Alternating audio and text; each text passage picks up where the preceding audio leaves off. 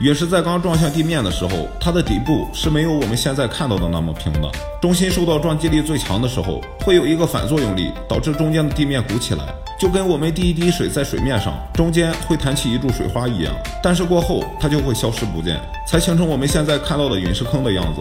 对于有些陨石撞击的瞬间，是会发生等离子团爆炸的。这时候陨石被炸成很细的碎石，散布在陨石坑周围几十、几百甚至几千公里的地方。而爆炸产生的冲击波会将地面炸出一个圆圆的大坑。陨石坑主要是爆炸的冲击波造成的，所以就只见陨石坑，不见陨石了。不过也有些时候，在陨石坑比较深的地方，还是能够看到陨石踪迹的，这是实质的陨石撞击。还有一些特殊情况，就是彗星撞击。之前我们讲过，彗星大多是由冰和尘埃所构成的。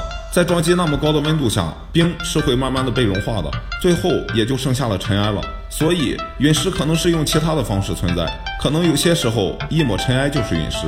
在地球上，陨石撞击产生的坑不计其数，不过我们能看到的肯定没那么多，因为地球地貌的问题、地质运动，比如说风化、沉积等，也掩盖了一部分。你认为陨石坑里是为什么没有陨石的呢？